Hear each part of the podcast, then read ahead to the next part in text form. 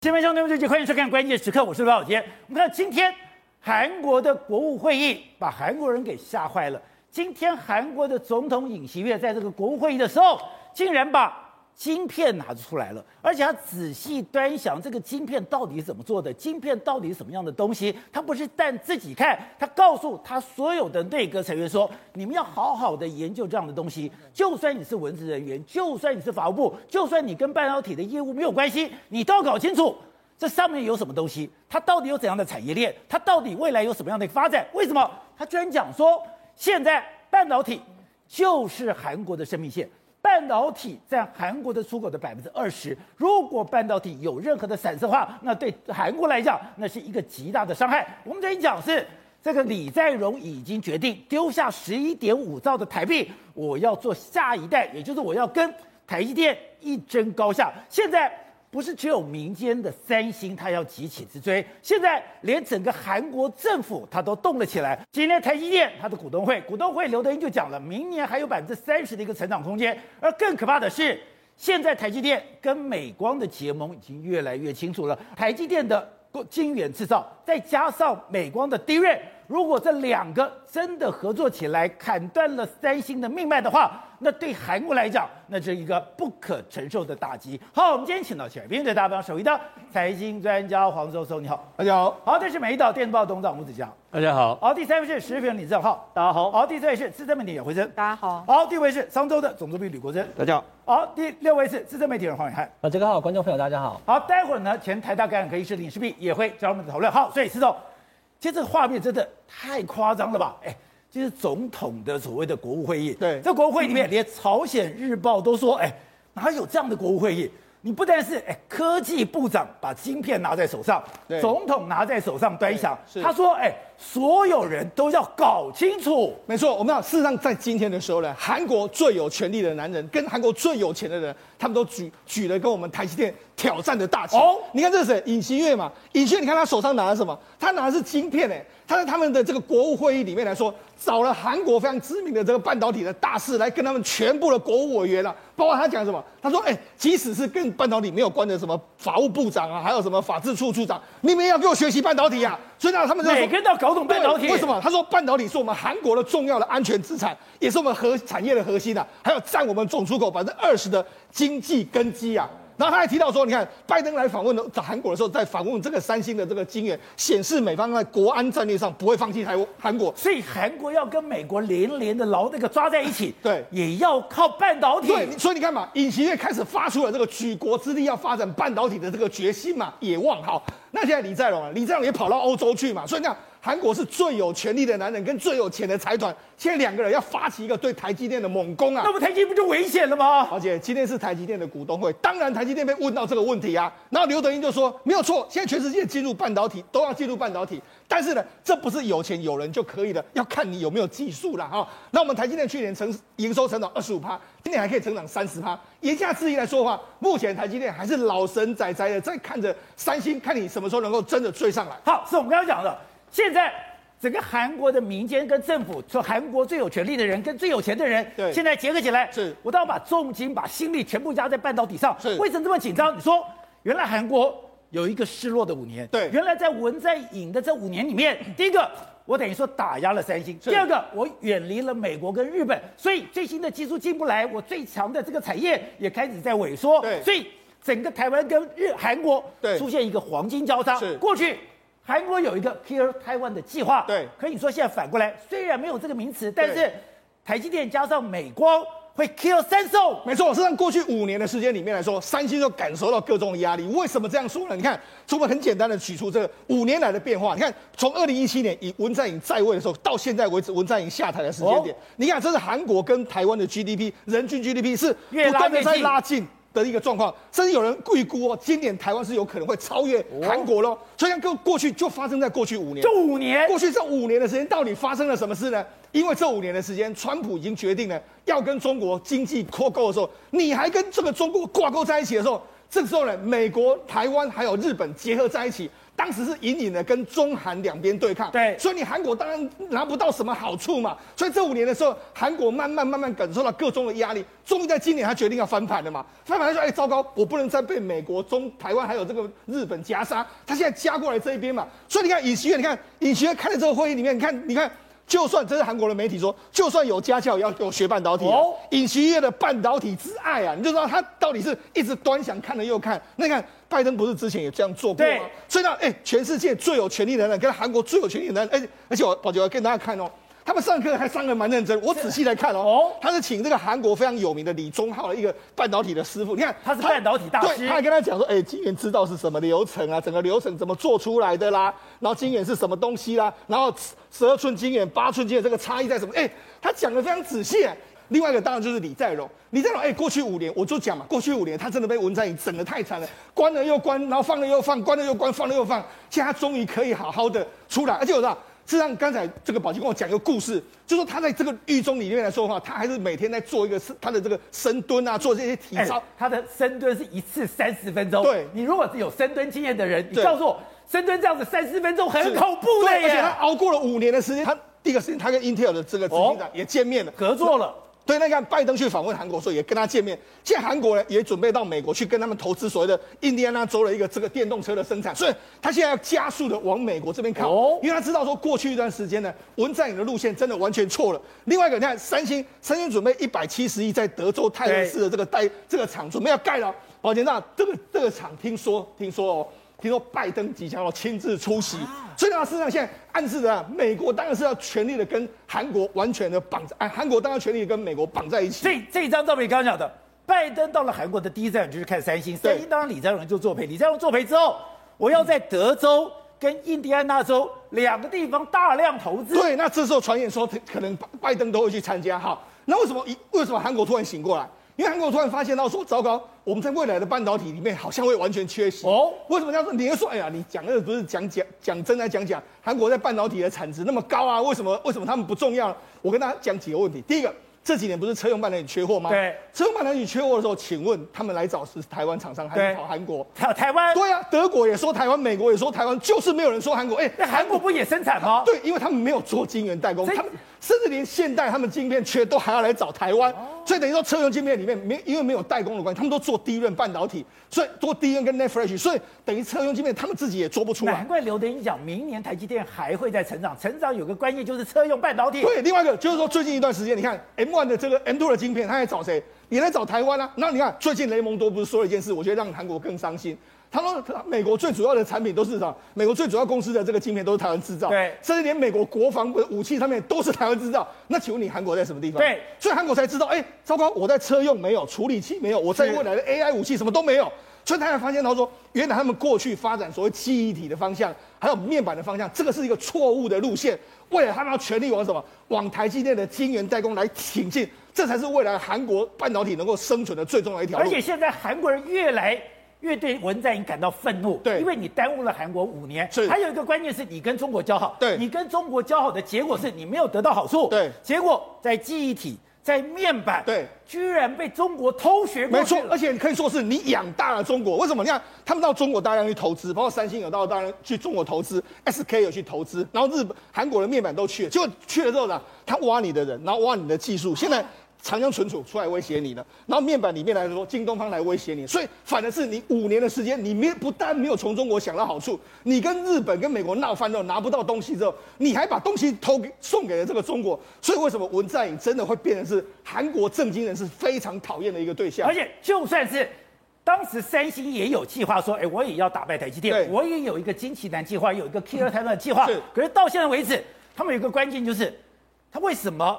李在镕一下口气开除了二十多个半导体的主管，对，良率差得太低了。为什么说这五年来说对台积电真的太重要？在这五年之前的时候，其实台积电跟三星的这个是这个所谓技术其实是差没有很多。对，但是这五年的时候，台积电可以说彻底拉开。为什么彻底拉开？五年前还在争哦，当时苹果的 A 九，对，十四纳米对十六纳米，哎，还是有的拼哦。对，但为什么会变成是差距这么大？我就很简单嘛，五年的时候呢，我这个李李在镕被关了又关，我跟你讲。即使你有金奇男计划，金奇男他是什么？哎，他只是专业经理人，他真的敢喊像李在镕喊说，哎，我要口气投资这个十一点五兆，不敢，他不敢喊，他重大的决策都要等李在镕。问题是李在镕他在哪？在监狱里面，你马上就出来，他在练深蹲，不对，他一下练深蹲这样子，三十分钟练深蹲，没有错，所以他等于是这五年就被这样蹉跎掉了。那在这五年的时间，我们就刚好快速的，你看什么夜鹰部队啊，一直不断的攻击你，所以呢，现在就当然，你看他最近一段时间。苹果的带这个新的晶片也要台积电做，然后在 NVIDIA 也要用台积电做，高通也要做台用台积电做，而且还有个更糗的，今年五月二十号的时候，高通在中国办办了一个所谓骁龙之夜，哦，他们发表新一代的这个晶片。那新一代晶片说，哎，上一代晶片是谁做？上一代晶片是三星做。对，那这一代晶片是台积电做。他们就直接说，哎，我们过去的是在三星下单，这次就直接到台积电下单了。而且还直接给他比出来，你看更出色的效了，我们比上一代这个新的一代呢，比上一代呢减少了百分之十五的功耗，就是省电更省电百分之十五，效能都提升了约莫十趴左右。那这个他说，因为为什么会为什么大家会觉得很有趣呢？因为上一代三星用的是四纳米的晶片。台积电这一代，它用的也是四纳米的芯片，就两个四纳米呢，一比出来，果然有非常大，功率强了十趴，然后省电强了十五趴，所以小董就说台积电的技术真的会比较好，所以你说，而且良率又比较好，所以那他告诉你说，台积电真的技术短时间不是三星能超越，但是我们必须讲，三星和韩国的决心，我们绝对要非常非常的警惕。不是，过去韩国有个 kill 台湾的计划，我们让我们很不爽，可是你说现在虽然没有 kill 三种 kill Korea。可是台湾正在这么做吗？最关键就是台积电跟美光的一个结合。我们知道过去三星是这样，我的制程我都是最先进制程。另外就是我是 DRAM 跟 NAND 的老大，我独占市场。可是当台积电我的先进制程拉开，如果 DRAM 我又超前领先，吃到你的市场的话。那韩韩国三星就会兵败如山倒了。是的，台积电的创办人张忠谋曾经讲过，台积电最怕的两个对手，或最尊敬的两个对手，是一个七百磅的大猩猩，一只叫做英特尔，一只叫做三星。哦，这一次非常让人讶异的是，两只大猩猩竟然会联手了。七百磅的大猩猩竟然是一千四百磅，而且他们要对付台积电。对，他们总共有三个方向，第一个是在记忆体上面互相合作，又是说台积电的啊，英特尔的 CPU 跟三星的记忆体可以互补合作。第这是第一个，第二个是。三星也可以替英特尔代工，把一些产能给英特尔用。第三个是，是不是真的要合作？对，第三个最重要的是，三星在三纳米这个 G GAA 技术上面良率一直不到百分之二十，所以三星一直希望英特尔能够协助他把这个良率。拿上来来反攻台积电，对，但是台积电真的没有想到这些吗？其实从去年开始，李在镕在八月文在寅释放出来之后，台积电已经开始动手了。去年的十一月，台积电就把这个人找回了所谓的台积电。徐国进，他是以前台湾美光的董事长，也就是说这一次台积电要跟美光到底在合作什么？其实十一月的时候他就回到台积电。对，那台积电的董事长在十二月的时候，他回去一个月之后，非常有趣，哎，张。刘德英进来讲一句话，我要告诉大家，美光的记忆体已经领先全世界了，它已经超越了三星的。第二件事情是，美光的生产基地都在台湾，所以我不要，我要忽略大家不要忘记可能合作的途径，还很有趣哦。你挖角，所以因为美光是美国公司，但是这个美光所有的生产是台湾帮你做的，对，而且它的技术已经超越三星。重点是你挖了人家了，你还要说人家合作，这件事情其实是充满了悬疑嘛，吼。结果然在十二月七号，也过了四天之后。三星马上出手了，哦，他就把 Kill Taiwan 那个金奇男给干掉，把金奇男计划的金奇男宰了，宰了，那应该让他荣升到院长去去做未来的研究，去培养人才，放上新的三个 CEO，直接向所谓的李在龙报道。接下来，美光马上又有动作了，他派了一个最懂。英特尔的人以前在英特尔待了二十年的卢东辉来接任台美光的董事长，双方都一来一往。接下来，美光找了英特尔的人来当美光董事长。对，他在美光待待英特尔待了二十年。接下来他又做了一件事情，美光这这件事情对台湾真的非常重要。他宣布在台湾导入 EUV 的技术，也就是说，全世界最新的 DRAM 技术是在台湾。然后。三星马上就动作了，他就找了我们刚才说了两只七百磅的大猩猩合作了。那接下来台积电都开股东会了，这礼拜开股东会，接下来这个周末卢东辉要正式跟记者见面，告诉大家美光在台湾的四千亿的大投资到底在做什么？对，台积电要跟他合作什么？第一个重点就是台积电可能跟他在先进封装这这件事情合作，也就是说美光的记忆体到底领先三星什么？当初刘德音是这么说的，其实美光的技术已经做到一百七十六层的堆叠式技术了，三星只做到一百二十八层，而且今年可能美光会做到两百三十二层。这个堆叠技术是以后台积电晶片效能越来越好的时候可以用到的技技术。第二件事情是双方可以合作去做所谓的 DRAM 跟 CPU 逻辑 IC 一直结合的技术，双方可以合作，也就徐在进现在最徐国进现在正在。做的这件事情就是这件事情，所以接下来台湾可能会变成一个很重要的第一代跟逻辑 IC、CPU 晶圆代工一个很重要的王国。所以我们知道，现在在晶圆代工，也就是先进制程上面，三星已经落后台积电。可是现在三星最骄傲的是，我在 DRAM 上面我还是独步全球，我在技术在市场上我都是老大。可是台湾现在技术已经领先你了，我在透过台积电。我市场上又可以帮你鲸吞蚕食，所以今这个礼拜重要事情还不止台积电说，他老神在在，他说我明年还要成长三成，而且我在技术上是领先，我的晶圆厂的产能是满的。其实接下来就是美光也要登场了，这礼拜五他要跟美光要登场，他要带着记者来去看他的台中厂。你看，这是卢东辉，他是第一次跟台湾的记者见面。对，他以前就是真正在 Intel 做了二十年，专门在发展所谓的这一层一层的堆叠技术，他就是专家。三 D 封装，他就是最专家。他来台湾就是要负责桃园厂跟台中厂的建设。那我们来看台中厂到底多大？它总共投资要投资超过四千亿，而且是第一期要盖两座晶圆厂，有四十二个足球场大。你要知道，二零一五四十二个足球场这么大，你要知道，二零一五年的时候，美光差一点倒掉，那时候根本就没有剩下多少员工。现在整个美光在台湾有超过一万个员工了，有六千多个工程师。所以美光副总裁就说。我在这里要建造全世界最先进的 DRAM 的技术，他已经完全不把三星放在眼里了。全世界最新的 DRAM 技术是在台湾。他讲说，台湾是全球最重要的逻辑设计的生产基地。对，包括逻辑跟设计哦，他讲的是 IC 设计，还有逻辑代工。也就是说，当我们全部在整合一块的时候，台湾其实是未来成为一个很重要的王者。所以，全球的 DRAM 虽然看起来现在还是三星领先世界，但是因为三星领先，所以让美光有个机会。往前追，那三星把所有的资资源全部去追台积电了，没有注意到美光已经悄悄从后面已经开始超越它了。未来这个东西在手机或者是在无人机上面合在一起，可能会合在一起。这就是台积电刘德英跟徐国进把它找回来合作一个很重要的。但三星有没有这个技术？它虽然现在找英特尔合作，但是谁会先赢呢？还不知道。但是很重要一点是，中国是肯定会在这场局出局的。哦因为双方都看到一个，都在卡中国。双方都看到一个很重要的机的机会，就是二零一五年的时候，习近平讲说中国的制造二零二五，那那是二零一五年说的。那时候中国的紫光还要收购美国的美光，也是刚才美光还差一点被中国紫光一买了。那时候习近平还说中国的七成的半导体要自己做，所以它要变成世界半导体的王国。那美国还注意到一件事情是。他还看到了中国在五 G、MCE 这边缘运算跟人工智慧这一块已经领先世界，可能超过两年了。那这个会影响什么？我们来看到这张图，它可能会透过五 G 云端的服务去控制所谓的无人机、机器人、自动车、电动车，还有包括可装载设施，不管在一般的民生用途、经济用途，在军事用途也会用得到。中国这部分很强，对。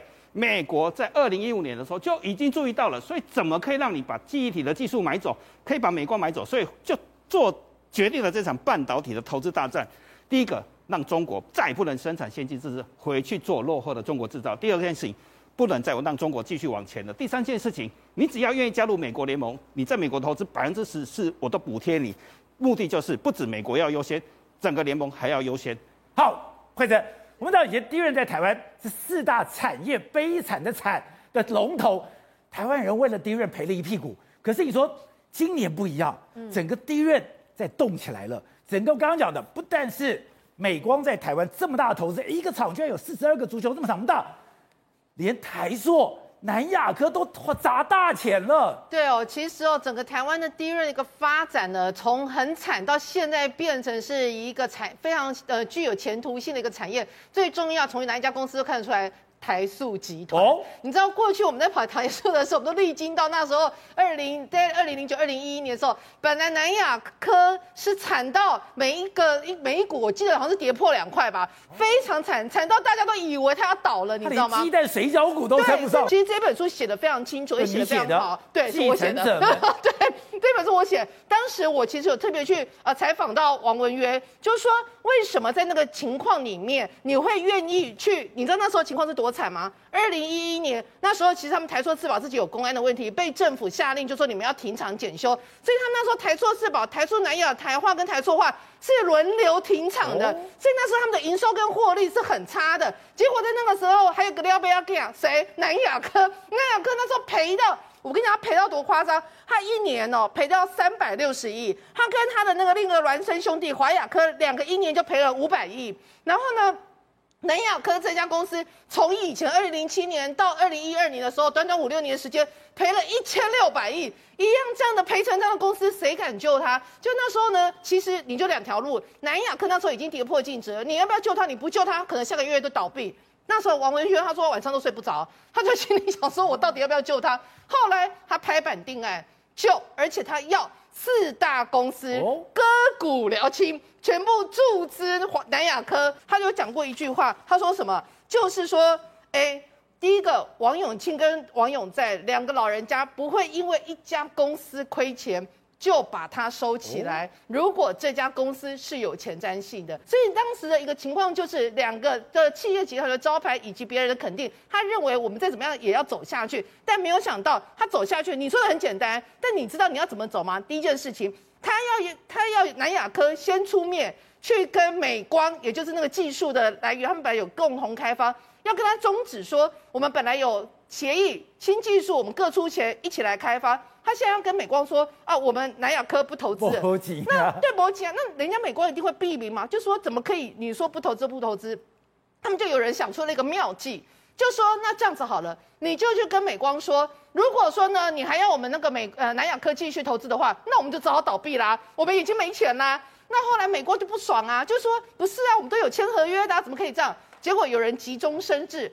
就说那这样子好了，我们先借你美光大概二十亿美元，就是出资给他，让他们就是这件事情，因为有合约的问题，把这件事情先有点像是我们先借你钱，然后让你们自己去相关的研发，但是我们这个部分有一点换股，以后可以继续进行下去。这是他们出了一个可以让对方都满意的一个条件，在这个条件之下，后来就他们就分手了。南亚科跟美光分手之后，后来南亚科就决定走出自主研发之路，而这样发展利基型的一个呃相相关的产品，也让他们真的站稳了脚步。现在整个南亚的营收里面有超过五成。都是这样子，你刚刚提到的 DRAM 跟这一些南电相关产业贡献的，所以事实上他赚钱了，已经赚大赚。他们现在手头上的现金竟然高达快一千亿元，所以以前比较大家开玩笑说集团的撩妹要干，现在已经变成是带领整个集团走出另外一个科技台塑之路。我在我听你讲才懂说，原来 DRAM 也在出现一个典范转移，DRAM 跟过去已经不一样了，现在。第一任整整个车用晶片，跟整个未来的半未来的虚幻世界。是有密切关系的。是以前我们大家对 DRAM 认识，可能都跑到光华商场去买一支 DRAM 来插电脑，来扩充你的记忆体。现在 DRAM 根本不是这个东西。现在 DRAM 其实用在非常多的用途，不止电脑在用。我们看到了手机里面，它有记忆体，它在手机的晶片里面也用得到 DRAM。我们看到了特斯拉马斯克的电动车里面，其实也要用到 DRAM，它才可以做到所谓的无人驾驶、快速运算的功能。哦、我们看无人驾驶都要 DRAM，对，因为只有 DRAM 这个东西来做快速的记忆体的缓冲的话，在运算的效能才会变得非常的快，那包括所谓我们看到的无人机这些遥控的技术，看到 AI 跟五 G 以及路边的所有的相关的 AIoT，就是万物都联网的时候，要靠什么来记忆？就是靠 DRAM。所以 DRAM 的需求已经从电脑变成是每个科技产品跟民生消费都会用得到 DRAM。它也会大爆发吗？对，它会非常的大爆发。所以你看到。光是南亚科就投资了三千亿，美光在投台湾第一期就要投资四千亿，所以整个台湾的投资规模可能都会超过上兆，未来运用投的金额非常大，对于台湾的就业影响也非常大。也就是说，这场战争其实会影响到台积电跟我们整个 DRAM 记忆体的王国一起的合作。好，正好刚刚讲到的，今天韩国的总统尹锡悦非常的紧张，他今天开他这个内务会议的时候，居然这么讲，他的国务会里面。每个人手上都有个晶片，你一定要搞懂这个晶片。就算你是搞法务的，你是搞内务的、内政的，你千万给我搞懂。甚至找了专家，一系列是，哎，你从开始晶片的整个开始出呃出生的整个流程，你怎么出生？你哪哪些材料你要怎么制造？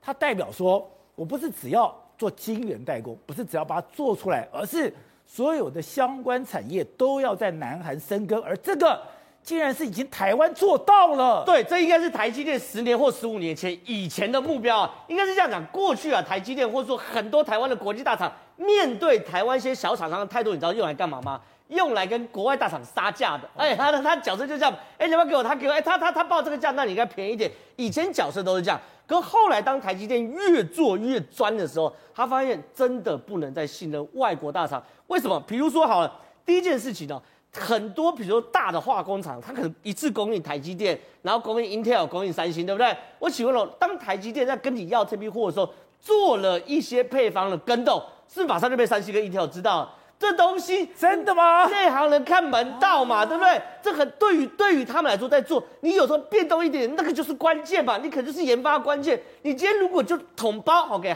给给日本的什么厂，或给德国什么厂，对于三星来说，我我很简单嘛，我就去了解去渗透那个厂，跟那些人的业务打好关系，就有机会拿到嘛。第二件事情哦，活生生的惨案。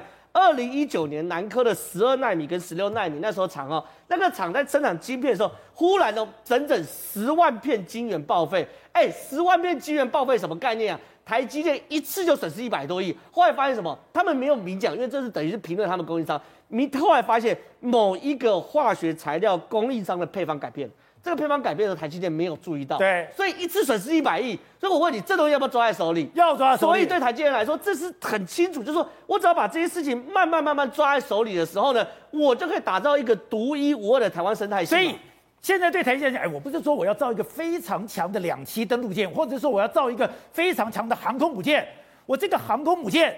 我如果没有旁边的驱逐舰帮我做维护，我没有巡洋舰帮我在旁边护航，我没有油弹补给舰在边给我补充能源，我这个航空母舰是变得靶子了。对，没有错。这台积电就思考，我如何建造一个属于台湾本土的舰队？好，但是台属于台湾本土的舰队，那前提是你要养得起啊。可问题是台积电后来发现说，原来他每一天哦，光是每一年呐、啊，光是向外的采购额就几千亿。几千亿足以让那些所谓原本的传产产业发生量变跟质变的变化嘛？比如说现在台积电的这个舰队大军，我们比较熟悉的化学产业有李长龙化工跟长荣石化，对不对？气体产业有台特化、靶材有光阳科、金源有环球金等等，对不对？可你知道吗？没有这么多高科技产业，很多都是台积电手把手从传统产业，真的很传统哦。一路拉到高科技产业，这就是媒体讲的哦，就变成高科技。对，之前我们跟大家报告过，比如中沙磨金轮的，以前是做砂轮的嘛，磨豆浆的嘛，然后嘉登是做便当盒嘛，现在做金便盒嘛，还有一个更离谱，它叫上品化工。上品化工以前做什么，你知道吗？他以前做保温瓶跟烤盘里面的铁氟龙涂层。他做这个的铁氟龙，他做铁氟龙涂层的，那做铁氟龙涂层啊，那上美化工做的不错啊。可问题是你你你你这个这你要进步嘛，对不对？结果的话，他发现说，原来哦，做这个半导体的时候呢，我们不是也需要化学品？那化学品要运送嘛，要槽车或管线，管线里面那一层也是要涂铁氟龙哦，那就差不多了，差不多有概念了。你这个保温瓶里面要铁氟龙一层，等一下，保温瓶的铁氟龙跟那个高科技运送最。最纯净化学产品的铁氟龙是同一个公司，差差不多了，差不多了。那台积电现在开始想要切入这个市场嘛？那台积电以前都是日商，那现在怎么不行啊？我们要本土本土舰队，对不对？开始跟上美化工慢慢合作，慢慢合作嘛，对不对？结果就完成转股，神不神奇？台湾人真的很厉害嘛？另外一个更厉害叫圣亿化工，圣亿化工以前做什么？做这个所谓的香蕉水跟胶水的香蕉水跟胶水干嘛呢？就那个合板木头有没有？胶粘在一起的、啊，对，粘在一起的嘛。他以前搞木业的，现在他在做什么东西呢？他现在整个公司哦，光硕博士的比例四十三趴。哎，你有看哪一个做香蕉水跟做合板胶水的 公司里面硕博士四十三趴？为什么要搞四十三趴？因为他要吃台积电的生意嘛。哦、那吃台积电生意的话，你一样啊。他现在吃掉了石科技，以前都德国跟日本嘛。可是十科技不能乱搞，为什么？因为你是晶圆做完，对不对？里面都纳米级的，你如果十科技里面的杂质比里面的电路还大，你怎么搞？所以说它就一直纯化纯化这十科技，对不对？十科技本身并不难，很纯的十科技很难。它说要纯到什么？兆分之一，兆分之一什么概念？小巨蛋里面一个硬币都不能有。